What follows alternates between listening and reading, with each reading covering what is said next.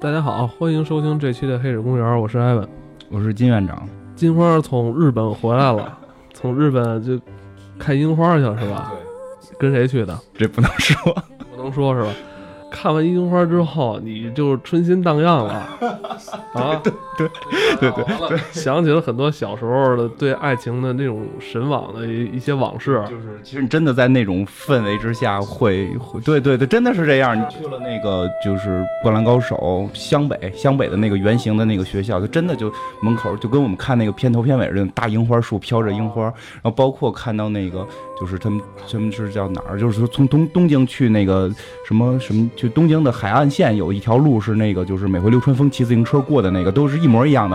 包括有一个地铁，应该是在镰仓那边有有一个地铁，啊不是地铁，火车，就是那个樱木花道第一次遇见晴子，就一模一样，一模一样，真的是。也是你每年这时候都要去日本看樱花。对，前几年没看上，因为没掌握好时间。也是很有情怀的人，我这也得攒钱，也得攒钱，也得攒钱，也得攒钱。但是确实那个氛围会让你觉得，就世界还很美好。但你是一个科幻迷啊，科幻时期的爱情。是吧？不是马尔克斯，人家写的是霍乱时期的爱情，你现在是科幻时期的爱情 啊？对对，其实其实确实这样，很多的爱情的这些启蒙啊或者什么的，都是受科幻的影响，确实是像，对对，跟人不一样。你刚才还说那个看《灌篮高手》了，你看《灌篮高手》都没有引起你对爱情的向往，你看科幻反而引起你对爱情向往了，是吧？你知道《灌篮高手》里边我最喜欢谁吗？就那个叫水户洋平，就里边唯一不打篮球的那个。在他身上能找到一些共通点吗？看那个片儿，唯一我能找到一个跟自己有共同点的，就是水户洋平了。他终于不跟那些人打篮球，因为我也不爱打篮球。我们这些科幻长大的，确实可能在那个年代，有时候会被评为怪。怪咖这种这种那会儿还没有这个词儿呢吧，但是这种感觉是那样，有一点怪怪的。嗯，那要说到小时候最早接触到一些科幻题材的动画片、影视剧的话，那应该《太空堡垒》应该是算一个了？对对对，其实我最早就是说受这个爱情观开始受到一些怎么说呢，是冲击或者说是这个这个影响的，确实是《太空堡垒》。对，其实，在同时那个年代同时期，咱们看到很多动画片。像变形金刚啊，圣斗士星矢啊，主要内容打打架是吧？也是打架。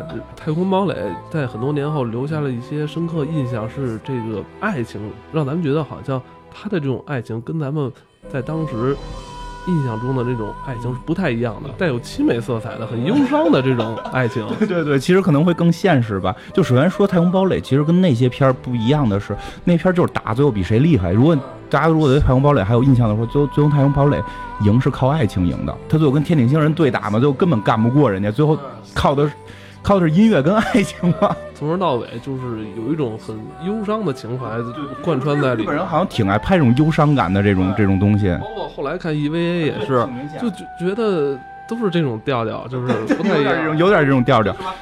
咱们后来看到变形金刚上来就咣咣咣干，完了，美国人的思路，但是美国人咣咣怼，谁拳头硬谁那什么，嗯，还真是，就是尤其是在动画片这个类别里边，确实是，呃，日日本在这方面做的可能 就是比美国更细腻一点，他们本身也是个很细腻的国家，真的是这样，他们国家非常的细腻。其实太空堡垒刚才说了，就是最后打败天顶星人靠的是爱情嘛，对吧？最后都是那些人，那些天顶星人变小了，到。地球上来，然后跟地球人开始谈恋爱了，然后他们突然发现，哦，这个世界可以不打仗，我们可以谈恋爱，多美好！其实挺有意思，有一种浓浓的反战的情怀在里边，就是那个里边那个那个第一个来的那个天顶星人是个女的嘛，然后她是那个。她是那个天顶星里边最厉害的那个女飞行员，然后她让她在那个太空大战的时候被一个这个地球的飞机给打败了，然后她就特搓火，她就最后到这边想找着就是是谁打败的她嘛，然后她在一个游戏厅机厅里边玩那种模拟机，然后一个小姑娘，然后把所有的那些男玩家都打败了，然后最后这飞行员就这飞行员出来了，然后跟她对打嘛，然后就是。打的那个招式跟那个在太空中真正战斗的招式一样，然后他就发现我操，他打败的我，然后开始想报仇什么的，然后后来就就被这个男性慢慢的吸引，然后就爱上他了，然后就发现啊，爱情这么美这么美好，其实挺有意思。印象最深的就是，都啊，make love，但是对我印象最深的是什么？是男女主角没有在这个片儿里边成为一对儿，对吧？这个是非常之罕见的一个你。想那个男主角也是一个英姿飒爽的，是吧？啊青春少年，翩翩少年，少年，对啊，对，就是典型的男一号嘛，就日本那种热血热血的男一号嘛。然后这个女的呢，就是漂亮，然后本人这男的又救她什么的，就你怎么感觉这俩都应该是一对儿？而且就是之前我们看的所有的说动画片也好，是一些什么这个小故事也好啊，最后都是王子跟公主要走到一起，甚至这俩人都没有交。你看那个白雪公主嗯，那种故事，就王子跟白雪公主有什么交集啊？他只是看看见她觉得挺漂亮，亲了以后俩人就好了。嗯就全是这种故事的印象，就是感觉王子就应该跟公主在一起。但是说实话，就是我们所有人看片儿里边都会有代入感嘛，一般都会把自己代入成主角。你像我们小男孩嘛，就那会儿有有年轻，那会儿皮肤还好呢，觉得自己也跟王子似的，就觉得我应该跟公主好，就就是你肯定会有这种年轻的这种对于爱情最早的萌动的这种憧憬嘛。但是突然发现有一个动画片儿，你很喜欢的一个动画片儿里边，男主角没跟女主角好，以及他跟一个我记得没错，他跟里边一个眼睛长特别特别细，然后有点不太好看的一个女的，最后好了。其实对我的当时的打击还是挺大的。突然会发现，哦，这个世界是这么现实，不是，就不是公主跟王子一定要在一起。不是一个给小孩儿看的一个动画哈，有点像成人的那种动画，才能解读出来一些味道哈。哎，不过也是，其实就奠定了我的爱情基础，所以后来就一直没跟公主看过几遍，慢慢你会体会到一些不一样的，就是女主角那叫李明美的唱歌的嘛，等等的，就是她后来当了大明星了嘛，对吧？跟这个飞行员有差距了，就这种现实的东西是我们之前在故事里边从来都不会去体会到的。七八岁、九十岁的小孩根本理解不了这个。然后结果是他后来是等于这个飞行员和他的这个同事，对吧？那个那个应该算是一个女的这个叫什么大副也好，什么就是挺一个高官吧，就是控控制飞船一高官。他们俩后来不是好了吗？其实就是会也会让你体会到，我真正的爱情应该是在现实生活当中的，我们是有共同的追求、兴趣爱好，然后等等这些东西，然后在一起产生的感情是这么一个状态，而不是像我们原始去想的白雪公主跟。跟王子只是因为他们是公主跟王子见面就要好，然后最漂亮的男人跟最漂亮的女人在一起。嗯，其实这部动画片真的算是，就看真的一直特别忧伤，尤其是就是到最后，我记得大决战的时候，就是天上都放着这个宇宙里放着这个李明美的歌嘛，这种，嗯，会有一种初步的对于爱情现实中爱情的这种认知，而不是不再是童话了。非常可惜，后来拍完第一部之后就结束了哈。对，后来的第二部很短第三部应该后来拍的第二部跟第三部应该不再是日本的拍的了，好像据说是美国拍的了。也没有好像没有出过正经游戏版。就咱小时候玩 FC 的时候是是有游戏的，对对。后来这么多年，呃，这个 IP 好像也就后来就是没有怎么再再开发过哈应。该是应该是版权的问题吧？你要说起来的话，我是真希望这个这个故事能够去翻拍啊，或者说去去去变成电影、真人的或者等等的，因为其实还挺有内涵的，尤其是对于这个。人类感情，因为他最后讨论就是天顶星人是没有爱情的，人类是有爱情的。最后用爱情把天顶星人去打动的这种事儿，就真的会让我觉得这个片儿还是有一定深度的。这格局还是比较高的。嗯，挺有意思，就是从从这之后，我对于就爱情的看法也就改变了，就不再是 不不不再是公主跟王子的事儿了。变得忧郁了。对对，所以其实后来一会儿会聊到我喜欢看的一些别的一些情侣，其实都不是有好下场的。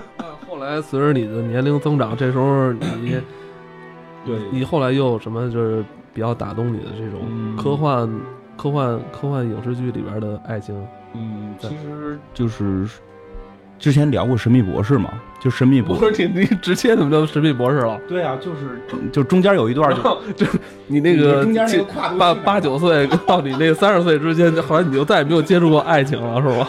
可以这么理解吧？你要这么说起来的话，其实说一句就是，夜行神龙有一定的影响。夜行神龙那会儿，我大概已经就是说快上大学了，就是就是青春期了，你明白吧？就就那会儿了，就是十年寒窗苦读，我操，根本就没有碰这个男女之情，没有没有啊，就因为净 净看科幻了。都是怪咖了，都是你明白？都是怪咖，人家都打篮球，你明白？人家都打篮球，然后 我在那块儿，在那块儿画小飞船，真的是这样。我在那块儿就就自己画小飞船，画小机器人，七龙珠拿着就一本一本照照着画着玩，就人家都啪啪打篮球去，人家女女生都篮球场。对对吧？那会儿都流川枫啊，那什么什么樱木花道这种，你就得看完青龙，你天天修炼，天天画画，天天画画，画十八号，画不画十八号？对，夜行神龙了是吧？夜行神龙里边有哪个爱情故事打动你了？嗯，也不能叫打动吧，其实就是青春期已经很成熟了嘛，对于性。肉肉体的成熟，对对对，其实就是这样，就是你对于性会开始有追求了。其实《夜行神龙》里边，《夜行神龙》里边有一个特别大的一个梗是，就是一个设置是什么？就是这个夜行神龙开始是有这个公夜行，就是这个男男主人公夜行神龙，他本来有一个女伴的，那个女伴是一个母夜行神龙，但后来他变坏了，明白吧？他变坏了，然后这个工业型神龙最后的女伴是一个人类。你不是不穿衣服吗？他有个有个那个有兜裆的，有个兜裆的，兜裆的。然后但是里边提到了，就是他们两个的种族不一样，就是他们俩不能。那个就是他们俩不能，就是没有明说，但反复的暗示过，就是他们俩只能够说到拥抱、接吻这个程度，就不能去繁衍后代，就提到过这个事儿。我那口味就重，就特漂亮的一个女的，然后跟一个，他们就有这个传统，最早金刚嘛，不不就是吗？对对，金刚也是有这情节，就是就是这里边会探讨，就是你的爱情跟性之间的这个关系。嗯，这里边会有一些，所以其实就也会导致了我的一些认知不太一样，就确实会觉得有一些更纯、更纯粹的东西可能存在。直到我今年看了《死侍》，但是真的儿时的时候会觉得那些东西可能会爱情会更纯洁吧。就我并不是说谁对谁错，我只是说聊一下我看这些故事里边他们去阐述的一些东西吧。嗯，那你向往中的这种爱情有没有就是之前看过这种模板？嗯，这我向着那个方向去发展。你看，对，就可能有吧。所以我所有的发展都不太好嘛。因为你看最早的那个《太空堡垒》，这也不是一个就让人很震撼的一个结尾嘛。到后来《夜行神龙》，这个两个人只能够相爱而不能够去那什么。然后，然后再往后就是工作了嘛，就其实没有功夫去太多的考虑什么爱情不爱情，就确实是为了解决一些生理问题等等等等，为了上班挣钱嘛。就再往后，真的是到了三十岁。不到吧，应该二二十大几的时候，可能相对稳定了一些。有时候就开始去重新思考这些问题的时候，确实受到《神秘博士》，我不能叫我说不能说已经叫《神秘博士》的影响吧，但是那个剧里边对于这些爱情的阐述是挺打动我的。《神秘博士》这个角色虽然他换了很多代，呃，但是他每一代的博士的那种劲儿，嗯，都差不多哈。那差不太多，差不太多。呃，您有没有就是说有时候会潜意识里？把自己就是当成这个博士啊，当然当然肯定会有了，就会有，比如说会在某一个刹那，会自己一个小动作，会一种说话方式，会就其实自己都震惊了，呦，我这怎么有点在学神秘博士？就不用震惊，因为我特别喜欢第十代神秘博士，所以其实我后期的着装什么的是相对是。是是偏偏一点那个那个风格的，对对，比如比如说西服，就是没有人家帅了，人家正经的香港不是香港正经正经英国正经英国那个非常当红的那个那个男明星非常帅，就是确实《神秘博士》里边也挺有意思的一个故事是是什么呢？就是。它里边没有去明确的阐述过神秘博士的爱情，就是他一般认知神秘博士是不会去跟女伴发生爱情的，就是这是他本身的一个默认状态。但实际上里边的很多感情纠葛，你会发现他实际中间是有这种感情在里边的。就是所有就是喜欢神秘博士的人都会提到一句话，就是里边最感人的一句话，叫我点燃一我叫我点燃一颗太阳来与你说一句再见。这这个是一个什么故事呢？就是这个神秘博士。新就是新版之后，零五年拍的这版之后，他上来遇见的第一个女伴儿就是之前我也给你推荐过嘛，她长得挺难看的，大嘴什么的。他遇上了第一个女伴儿然后就陪着他一直去旅行什么的。然后在这个过程，那个女伴是贯穿那一季的是吗？贯穿了两季，贯穿了两季，然后后几季他也不停的在存在。后来他还演了前两年的《英国怪谈 》啊，对对对对，好像是。然后这个女孩跟神秘博士之间就是没有这种说是表白啊是怎么样，就是。在一起，互相的去默契，呃，对，一直默契，互相去旅游，互相的去帮助，最后他也救过神秘博士等等。但是已经很明显，观众看出来两人之间是已经开始有这种这种情感是存在的，而且就神秘博士对他会有一种不一样的感觉。其实你跟后几代女伴比，就是他这个真的是叫 Rose，就是这个第一个女孩 Rose，她真的是不太一样的。所以现在公认的神秘博士是说他喜欢，就是他爱这个女孩。这故事后来发展成什么样呢？他之前的很多女伴儿有有时候可能被记忆消除，或者说放回到地球等等，但这个女伴儿不是，这个女伴儿是 为了救博士，她被停留到了一个平行宇宙里。就是她开始是能穿越历史嘛，最后也有平行宇宙。她最后穿越，就是他们最后进了一个平行宇宙。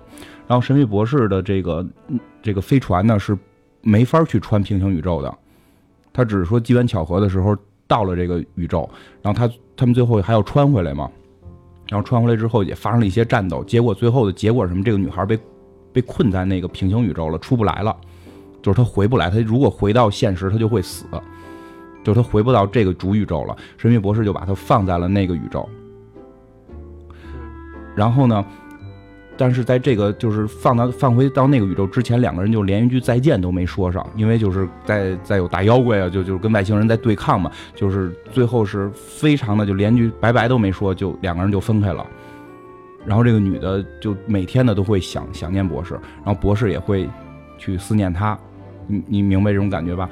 但是这个 Rose 她不知道她不能回去是吗？他知道，他知道他也知道了，但是他每每天晚上都在想博士，就是去思念他，然后那个就就心灵感应，他突然就觉得有一个地儿在召唤他，他就奔这个地方跑，最后到了这一个地方，一个海湾，一个海湾之后就看见有一个，就看那个神秘博士那个飞船就又出现了。出现之后呢，神秘博士就要去抱神秘博士嘛，神秘博士就说你你不用过来，我这是一个幻影，我我我无法在这个世界出现出现任何实体。说什么呢？就那意思就是说。我我的飞船不是没有能力穿过来吗？所以我用了一颗太阳，就是一颗恒星的能量。因为神秘波就是有这种高科技嘛，它点燃了一颗恒星，用整个恒星的所有能量，然后驱动了这个飞船，然后只是把影像传过来了，而不能把实体传过来。我只是为了跟你说一句再见，因为咱俩就连句再见都没说过。就就就你明白吗？就是其实我觉得还挺感人。我觉得有的时候神秘他能耐也够大的，对啊，他是比超级英雄还厉害，感情的这个结束会比较的让你还是很浪漫的。浪漫，但是又是凄美的、惋惜的。然后呢，这个女孩呢，后来反复的也出现过，但是最终也没能跟神秘博士最终在一起。就是在有一季结尾的时候，就是他们又回来帮着神秘博士打仗，但最最终还是得回去。然后回的时候是博士给了他一个，就是就是复制的自己，就是就是把自己给复制了一个，明白吧？就是一个复制人，然后呃算是克隆吧，算是克隆的一个人，把那个人留给了那个女孩。那可以，那不错，圆满了也。对于博士来讲，就哦你你明白吧？然后有那功夫再再克隆一个他，那不一样，那终究是不太一样的。就是，其实我觉得有时候一有了平行宇宙，就这个爱情故事会更有意思。而且最逗的是什么？是在第五十第就五十周年庆的时候。五十周年庆的时候，就神秘博士会有很多女伴嘛，然后就是五十周年庆那集里边就是讲那个，就是有一个这个意识要塑造一个神秘博士内心深处的一个人的形象出来，然后作为一个什么人跟神秘博士对话，然后出现的这个这个神秘博士内心深处不可逾越的形象还是那个女孩儿。就这女孩儿都多少多少季不演了，你明白吧？就是五十季庆的时候，五十年庆的时候，这个女孩又回来重新演，就是她一直在刻画神秘博士，不管换了多少个女伴，内心深处那个人是没法去跳跃出来的。说一个什么呀？其实神秘博士这个挺有意思的是，他的爱情也是比较现实的。你比如说啊，就跟韩剧不一样，因为韩剧不是前一段有一个叫什么《来自星星的你》，跟情情景差不多，也是一个活了好长时间的外星人嘛，然后有各种超能力嘛。然后好像大概剧情的意思是说，他反正他就见了一女孩，四百年就一直等这女的，是是应该是这样吧？我也没太好好看，大概剧情是这样。然后我记得当时有一个，呃，跟我纠纠纠缠的女孩，反正也举过这种例子，就是说，你看人家能等那么多年，你为什么就就不能等呢？就其实《神秘博士》就不太一样，是它更现实。有人说这个韩剧，我觉得真的像女人看的吗？那个 A 片嘛，就都是假象，都是假象，现实是不可能这样的。《神秘博士》这点就很现实。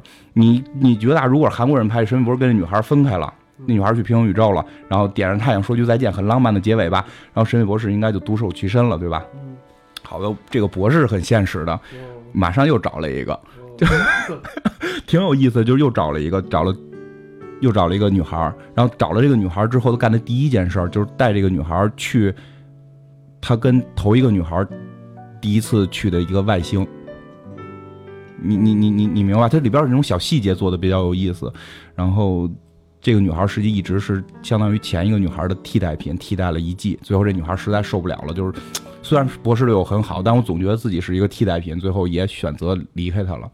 就是博士会为了让自己不受伤和自己去摆脱这种孤独感，他会真的就去找这这个你你我，虽然博士那么忙，在各个宇宙中干那么多事儿，但是他但是他心灵上还是很空虚的。就是在这第一个女伴走了之后，对对结果他又找一赶紧找第二，但是其实他是带着这第二女伴去走以前第一个女伴之前走的那些轨迹，对对对对对，总结特别到位。让人看似好像他已经移情别恋，但其实他其实还是在对改变不了一些习惯，他还是寻找想寻找以前的那些对时光。是是是这样，而且就是说，他不是说跟之前那个 Rose 两个人说的，就是睡觉了呀，或者怎怎么样怎么样，就就其实挺柏拉图的，甚至就是没有特别明确的说咱你当我女朋友吧什么的，这些都没有。就是这种纯感情上的这种，真的是很现实的一个感情，嗯，这点还比较有意思。这也是你你就是说，这是你很向往的一种爱情的模式是吗？我就就浪漫，就是 已经拥有过了，一点都不好玩。这个还是挺疼的，说实话。但我只是说它非常现实。这个是因为很多时候我们看到的很多爱情片里其实不太现实，你你对吧？不管是韩剧还是说一些纯爱情的片子里，其实我也看过，没有那么现实。神秘博士这个推到一些极致之后，其实我觉得反而那个感情的那个过程是真的让我会感受非常之深刻的。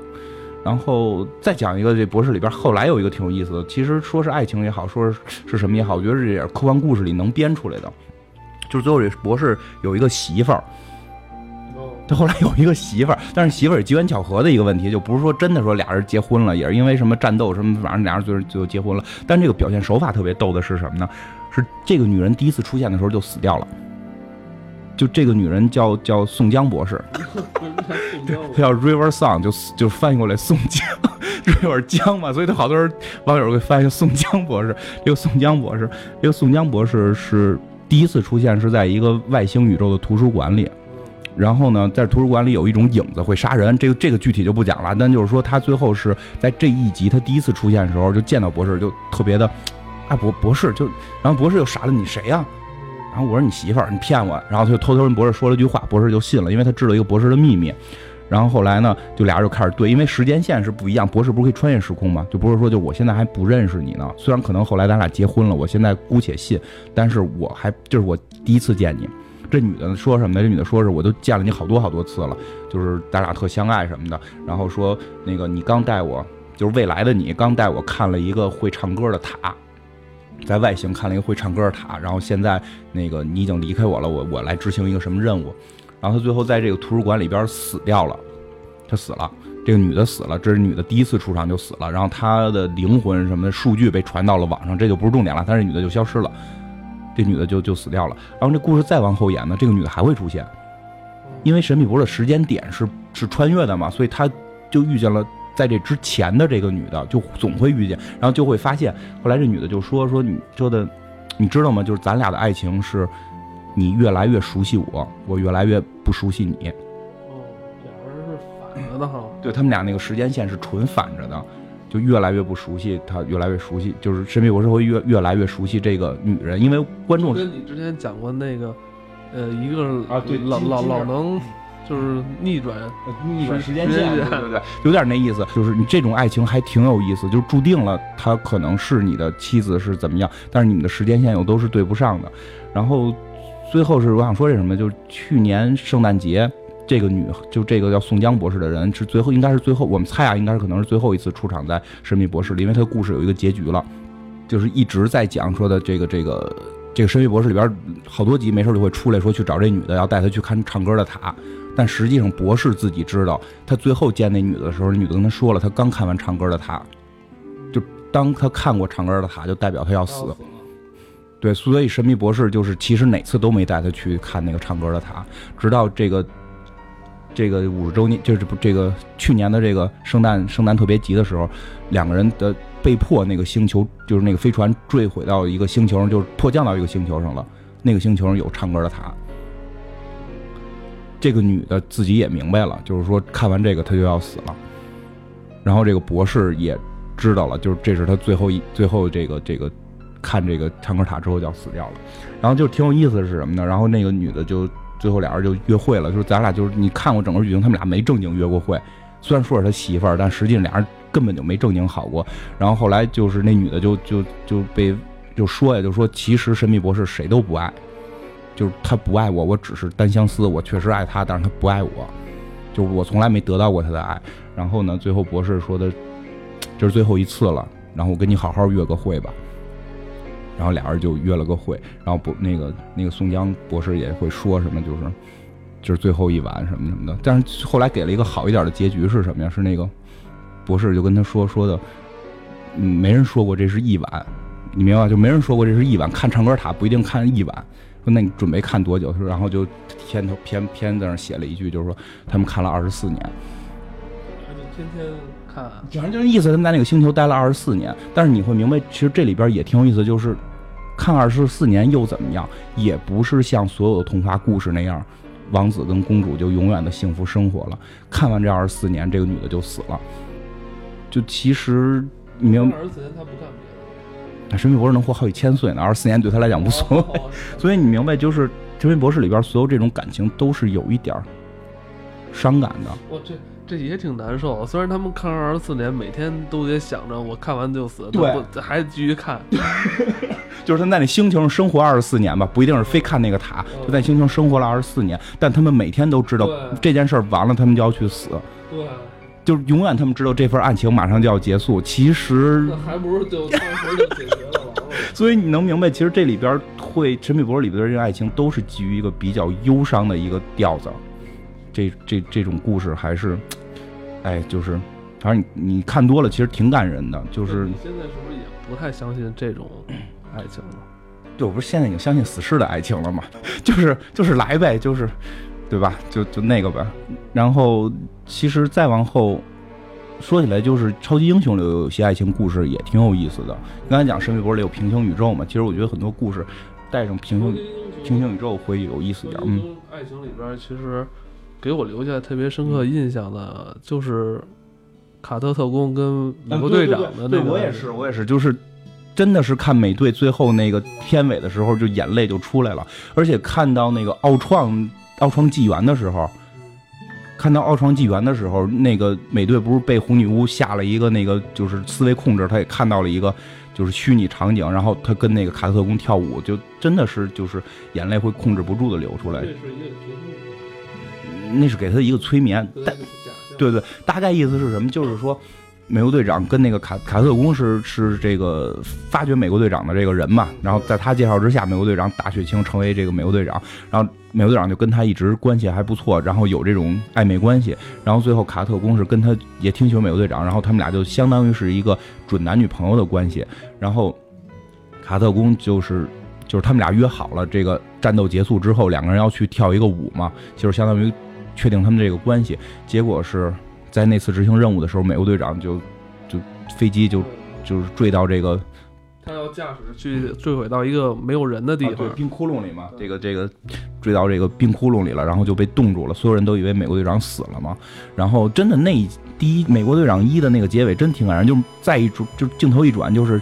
七十年后吧，应该是几十年之后，他醒了嘛？醒了之后，那屋里还放着，就是当时四十年代那种广播，然后他一下就听出来这是假的了，然后他就往外跑，然后就一堆一堆现代人追他，然后那个独眼龙什么的也出，就那个福曼也出来了，福瑞也出来了，然后美国队长就一句话，就是就是这个，我有一场那个舞会要要去参加嘛，就就，对，就七十年了，这个队队长就心里边就是他这个卡卡特的这个女伴，但实际上。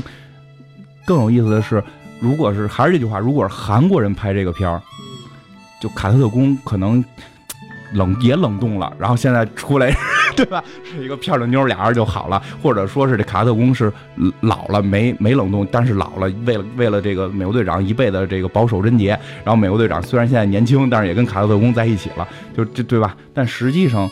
美国拍片就不会这样，是卡特特工在美国队长死了没，就是以为美国队长死了之后没几年结婚了。卡特工那个那个角色，他他本身定义就是一个女权主义者那种形象，你知道吗？对啊，其实 挺有意思的，就是他必须得结婚，他不能惦记这事儿。包括看到美队二的时候，就是不是也有嘛？就是卡特特工的老公，有卡特工老公好像也在医院里边让美国队长进。让美国队长进去跟卡特聊聊嘛什么的，其实看着还真是挺悲伤的。包括就是奥创的时候，奥创纪元这个片儿的时候，就当都过了这么长时间了嘛，然后被这个红女巫下咒，就是内心深处最渴望的这些事情，或者内心深处的这种这这种心里过不去的坎儿出来的还是卡特，就是真的是美国队长，就是就是卡特已经老了，已经都不能动了，然后。还跟别人结婚了，但心里边美国队长还是放不下他。而且其实卡特也挺有意思，虽然说跟人结婚，这是真的是美国人不一样的一种对爱情的表现。虽然卡特跟别人结婚了，但卡特不是话就是说我卡特建立的神盾局嘛，就我建立神盾局是为了队长，因为卡特是个英国人。卡特故事里边他是个英国人。你有没有他的角色，他是英国人，然后他在美国建立一个神盾局，就是就是为了为了以后能战略科学才能就是让他重新苏醒，是吧？重新苏醒，就是为了美国队长那种梦想啊，这种这这 这种大义啊，这种正义啊，这这这种感觉嘛。然后，但是说起来，其实最后漫画里还是给了队长一个好的结果，而且后来也没搞对象了，搞了，就是我们马上要看到的那个叫什么新的这个这个这个美队三里边，他的女朋友就出现了。他女朋友实际上在美队二里已经出现过了，就是他们家那个邻居，就是他们家邻居。后来美国队长不是发现也是特工嘛，是那个福瑞派来的一个特女特工。这个人叫特工号，叫特工十三，沙伦卡特是卡特的侄女。最后他没跟那个卡特好，他跟卡特侄女俩人好了，就就就是后来是给了他一个相对好一点的一个结尾。但确实一直看到现在来讲，美队跟卡特的这个。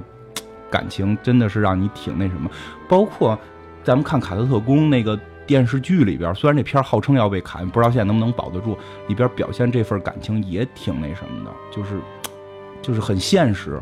卡特就要想办法，也不能说忘掉美队吧，就是说他要扛着这些事儿活过来，然后有新的感情。其实这美国人的一种不一样的观点，这个可能是真的挺女权的。他是好像跟那瘸子好。呃，应该不是，他应该是跟一个就是美国队长救过的一个黑人吧，我记得没错是，应该是一个黑人。我一开始老觉得他，我也开始老觉得他要跟那瘸子好，但是但是从漫画里讲，瘸子长得挺精神的，有点主角脸的那个。但是是个瘸子呀，就是但是但是你其实你可以想到泰坦尼克号的结尾，就泰坦尼克这个片儿确实很不错，他他的结尾，但当时大家可能都光看小李子帅了，看注意过没注意过一个细节，就是。那个 Rose 跟那个杰克两个人就是说聊过很多，就是她是一个有梦想的女孩，她可能想去开飞机，还是想去什么什么什么。在最后有有一个镜头是拍了这个老太太她桌子上的这个照片就是她当年跟杰克说的事儿，她都去做了，就比如开飞机的什么的，具体的这都干了什么我记不清了，但是确实有这么一个镜头，而且她结婚了，有有孩子有孙子都生了一窝嘛，因为对吧？因为杰克就告诉她，你为了我，你得活下去。包括好像他到美国之后改成杰克的那个姓了什么的，其实美国对于这种爱情的看法还真的可能跟中国不太一样。就是我爱你，你应该活得更好。今天跟一个跟一个朋友聊天还提到了，就是这种这个这个叫什么，就是说是我不知道咱们节目里说合适不合适，就是这种这种婚外情的这这这些。就其实中国就国外也有，但中国很很神奇的是，男的就比如说一个男的他有婚外情了，但他绝不接受自己的家里边这个也有，他觉得这些都是他的。有这种大家族的这种我纳个妾，就这这种感觉嘛，对吧？其实国外可能会这种情况，就是会有离婚什么的这这种方式，去去解决。其实真的不太一样，就是中国人可能会对女性有这种控制欲吧。国外不能说没有，因为国外女权主义可能倡导的时间长一点。像卡特这种形象，真是就美国队长的女朋友，她居然还都能结婚。但咱们不，其实咱们不就半边也半边天嘛？然后男人一共九重天，女人只有半边天。其实真的不太不太，这是观念问题，不在于说是不是女的去上班了，是不是说女人去怎么样了。但是这我就跟爱情就扯的有有点远了啊。然后其实真的就是受了这些影响之后，你看看到美国队长，其实也是一个相对比较悲情的。我可能真的后来都看的是相对什么悲情一点的爱情的故事会更感动我，所以可能也导致了我的这些感情故事也很多都都都相对有一点那什么吧。你现在的感情故事有归宿了吗？就，嗯，就有时候会觉得可能有点像金刚狼吧，就这种东西，你就我们已经是找不到归宿了。就金刚狼内心也有秦格雷这种无法去逾越的这么一个人的存在，但是他他自己把秦格雷给囊死了，然后，但是他后来的这些故事，其实大家可以去看金刚狼这个感情故事也挺有意思，就是跟人别人媳妇儿好，就特别喜欢别人媳妇儿，你也不知道为什么，然后。然后，然后，然后，然后就是就是这样，就是会很现实，就是这些美国这些故事都很现实。其实我还想再讲一个，是就是蜘蛛侠，因为之前讲美漫的时候一直想讲，但是时间有限，没把蜘蛛侠这个讲出来。这个故事，金花巧妙把我这个问题给避开了，而但是也不算避开，用金刚狼这东西影射了一下。哎，这些都过去的事儿了，但是就反正我觉得所谓归宿什么的就。其实金刚狼跟神秘博士挺像的，能活很长时间嘛？什么东西这种，嗯，也讨论不到什么归属了。每段感情都是不一样的，每段感情可能都是去很真诚的。金刚狼对他哪个女伴，就是作为他女伴人都是很真诚的。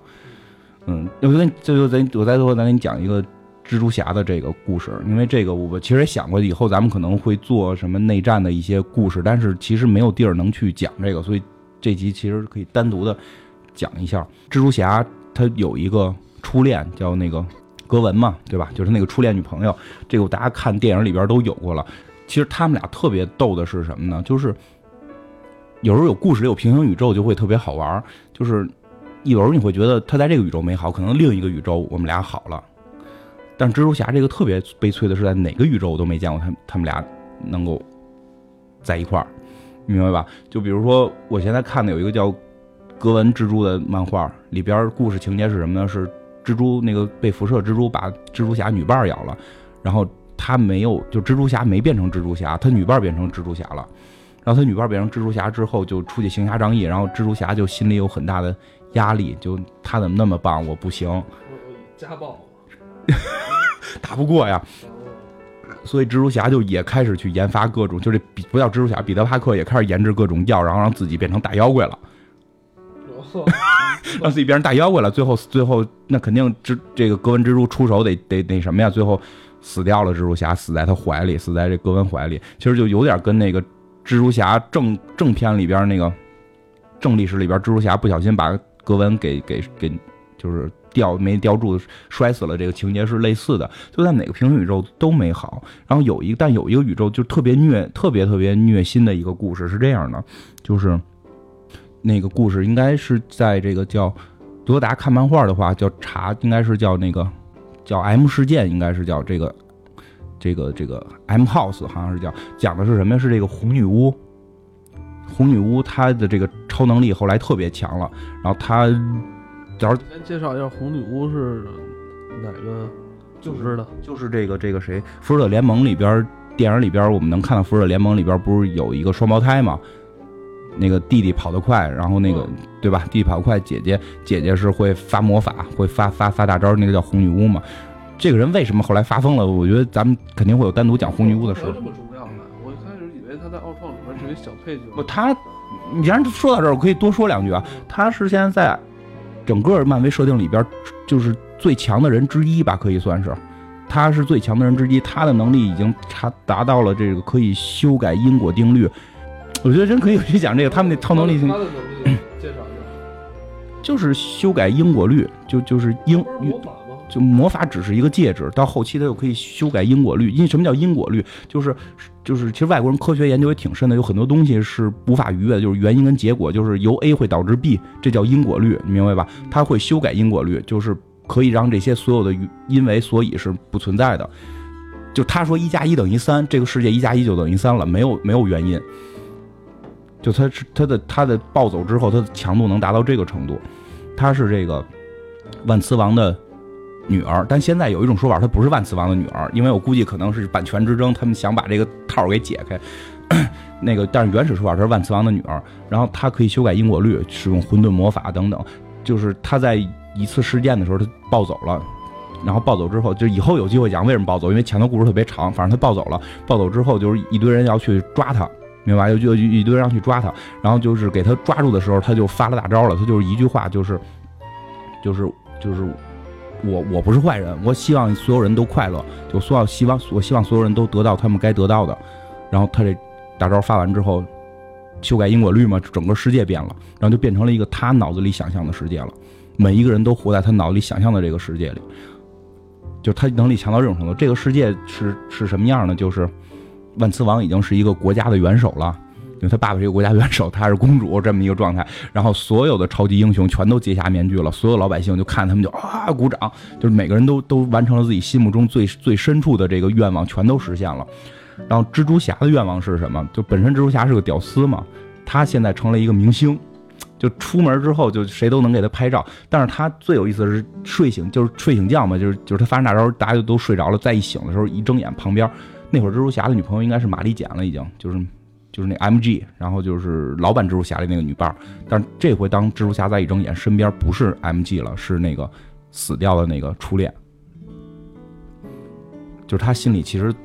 最内心的那个欲望还是他的初恋，然后初恋活着是他的老婆，然后有孩子，然后下楼之后看他的那个本就那个叔叔不是死了吗？他那个叔叔那个叔叔也活着，然后人生觉得特别美好，然后出门之后都有人拍他照片，他是大明星，过得特别开心，每个人都过的是自己想要的日子。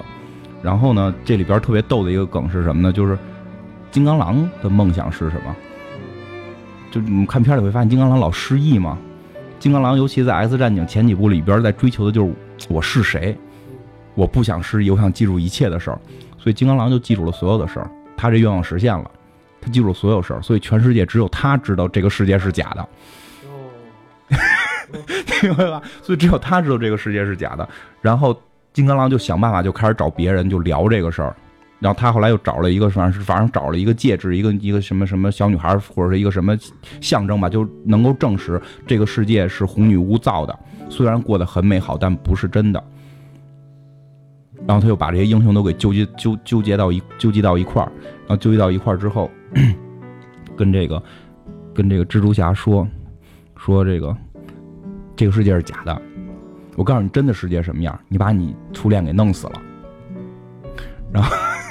然后你跟别人好了，跟别人结婚了，然后别人还把你甩了，然后蜘蛛侠就就崩溃了，你明白吗？就就真的历史是这样吗？然后那个他说你骗我，就金刚狼你肯定骗我。但后来他们证实了这个就是金刚狼说的是对的，然后金刚狼就说，就是他们要去再去找这红女巫，要把红女巫干掉，让世界恢复正常。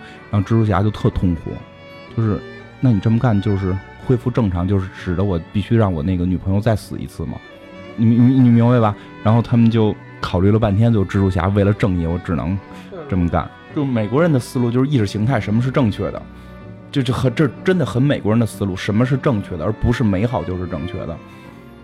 如果是你虚假的一个美好，并不是对的，我们要做对的事儿。就是就这这还能逆转过来吗？你就是他们后来去逆转这件事儿了，就后来他们就是去组团就去打，让蜘蛛侠在整个过程中内心一直特别的扭曲，明白吗？因为他必须要去做一件正确的事儿，但这件正确的事儿就让他最爱的女人再死一次。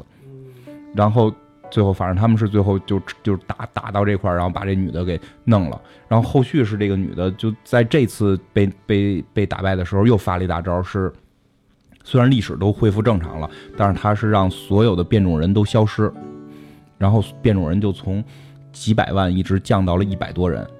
就有一些能力比较强的保持住自己的超能力了，剩下都没了，就是后续的故事了。后续就能够一直引到什么 X 战警大战复仇者联盟等等这些。但是说蜘蛛侠这个故事，蜘蛛侠这个故事，这不恢复正常了吗？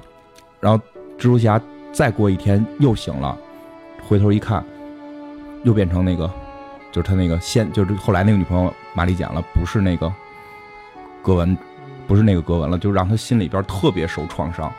就你你能体会。这个虐心的程度吧，就就是，我操，就是我终于跟我最爱的女人在一块儿了一天，然后 为了正义，然后又没了，就一个梦一个梦就又又这么消失了。其实还挺虐人的。然后后来就是蜘蛛侠就就去复联，就跟他们说，你们能不能把这记忆给我消除了啊？我他妈的实在是受不了了，我我就特别痛苦什么等等等等。然后包括。包括更操蛋的是，就是这帮编剧不知道为什么那么爱欺负蜘蛛侠。这个故事之后有一个续作，叫什么？如果是叫如果系列，就是如果格文没死，那系列更惨。就是就是蜘蛛侠不是把这事都给都给弄顺了，自己特痛苦嘛，把格文杀了嘛。然后格文实际上很巧合的是，在这个世界没消失，还存活着。然后他成了一个世界上就是导致这个世界崩溃的点。因为他该不该存在了，他还存在，他成为了这个导致世界要崩溃的点。然后这帮人起来要要要把格文给弄死，就蜘蛛侠最后都崩溃了，都疯掉了。然后最后最后最后格文就跟他说说我已经明白了，我是这个世界不该存在的人，咱俩在哪个平行宇宙都不能好，咱俩好就是这个世界要毁灭，就世界要崩塌。然后他就跳楼去自杀，然后那个蜘蛛侠就去救他，就是说我已经有那次没救到你了，我这次一定要想法救到你。结果还是没救到，然后自己还摔死了，就。然后这次是蜘蛛侠彻底摔死了，格温没死，然后这个宇宙就崩塌了。就就我我也不明白为什么就漫威的编辑那么爱欺负蜘蛛侠，但是真的这些故事其实你你看进去了会觉得挺虐心的，就是因为我有时候体会过就蜘蛛侠这种感觉，就就是一个梦，然后你再一睁眼就就是挺虐心，挺虐心的。其实金花刚才讲这个故事的时候，眼睛有点泛红了。他有点就是回想起以前的一些经历了，是吗？你看出来了，反正确眼眼睛有点湿了，确实吧，确实是。所以说，有时候超级英雄或者说科幻，会把这些故事给你放到一个极致，有即使是爱情也会到一个极致，让你在现实生活中不好去想象的极致，重新再去体会这个东西，会让你更有感触。那有没有相对圆满的这种？爱情的结果呀，在漫画里边不太可能有，因为漫画要一直演嘛，就要一直去去去写。抛开这些呢，就是看了这么多年的科幻故事，有哪些科幻故事里边是让你觉得，哎，这个故事它是一个圆满、幸福的一个结束？是，而且就是说，像我刚才一开始问你，就是说，这种圆满是作为你的一个这种爱情模板式的东西去曾经追寻过。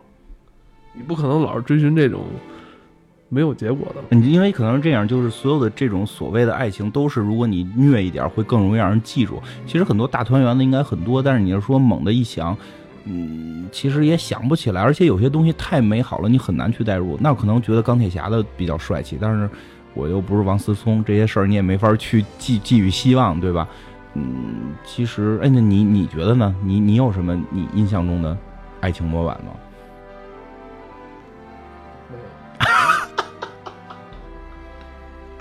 真的吗？真的吗？看科幻就看科幻呗，谁我还没有你那么看惯，我还找里边搞对象的，我不很少。其实，其实你要说起来，就是咱们不说爱情模板，就是相对特别圆满的，比如像之前老陆特喜欢的卫斯理跟白素，这简直是没挑的一对嘛，对吧？就是感情简直忠贞的都都无法那什么了。但是，但是这种东西可能会怎么说呢？它很难去打动我，因为它不是一就。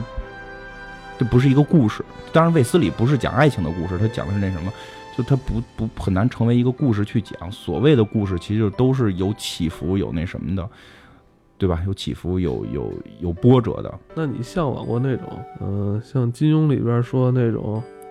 你给我举个例子，金庸里边你觉得哪一对是特合适的？我觉得最后令狐冲跟那个谁，其其实你要说起来的话，令狐冲这个故事也挺有意思。令狐冲心里到底是到底是小师妹还是？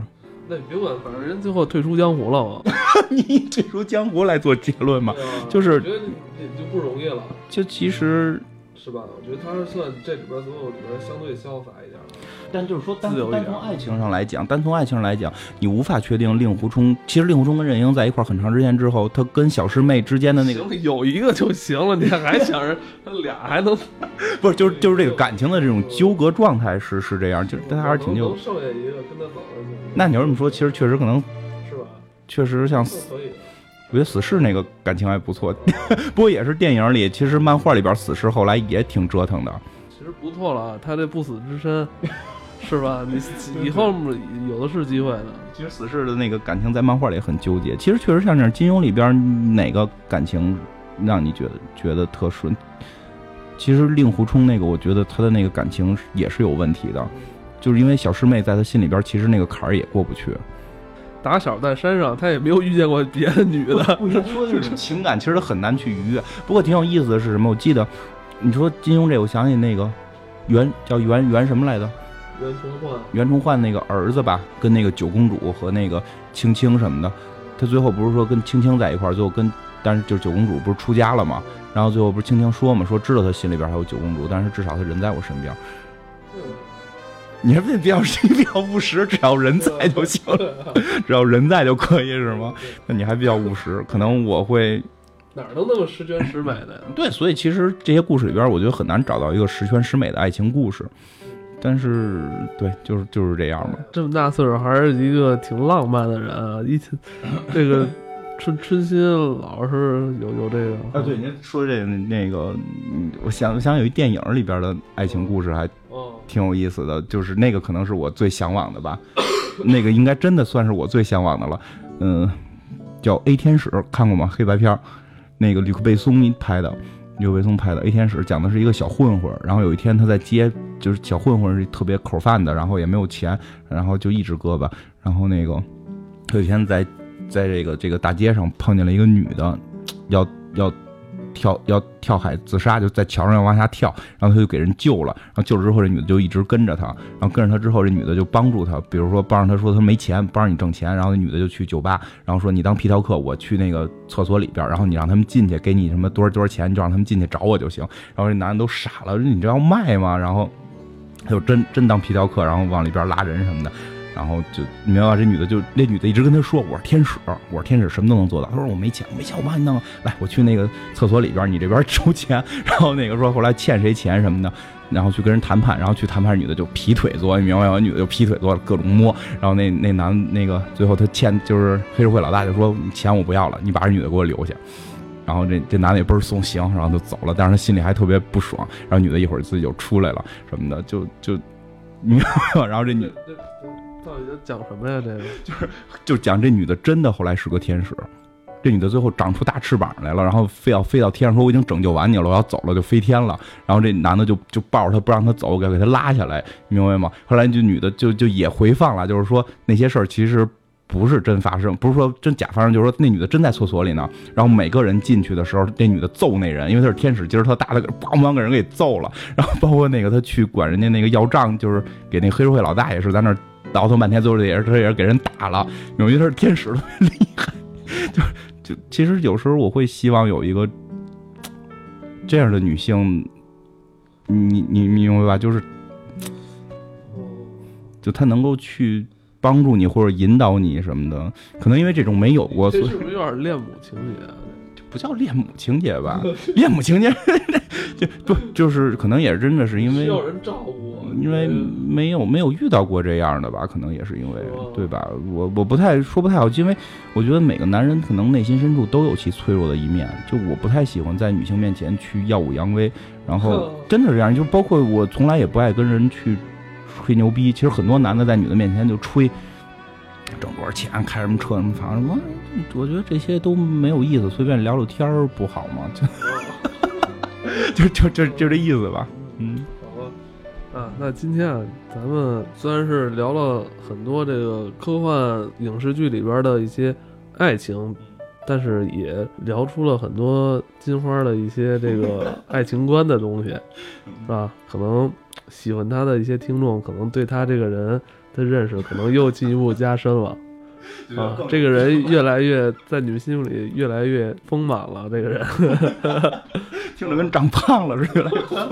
啊，行吧，那今天咱们蜘蛛侠那会儿，他还真是有点快哭了，动情了。这期数据应该不会太差，真的动情了这期。希望好吧，希望是这样，好吧，谢谢大家。那咱们这期就先聊到这儿啊，再见，拜拜。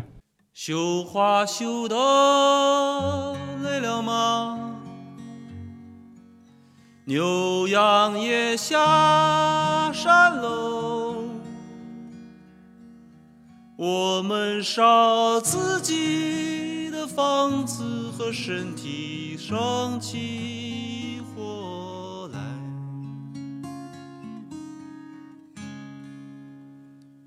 揭开霓虹。待，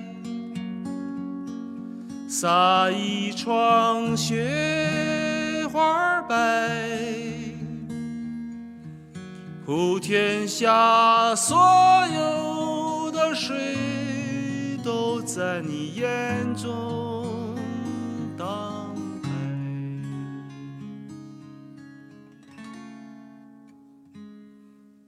没有窗亮着灯，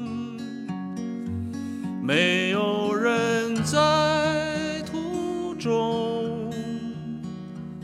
我们的木船唱起了歌，说幸福它走了。我最亲爱的没有，我最亲亲爱的姐，我最可怜的皇后，我屋旁的小白菜。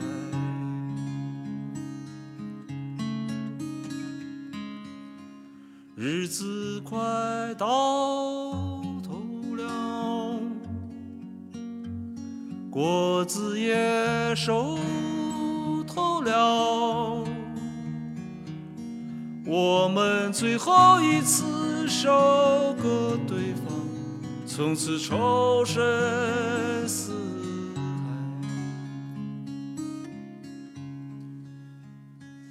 你去你的未来，我去我的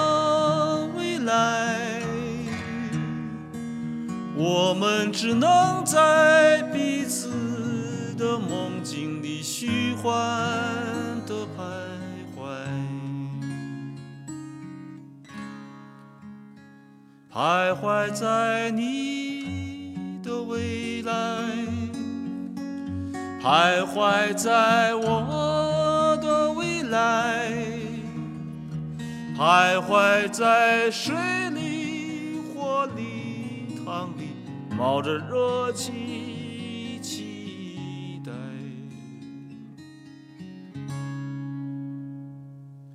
期待更美的人到来，期待更好的人到来，期待我们的灵魂附体，它重新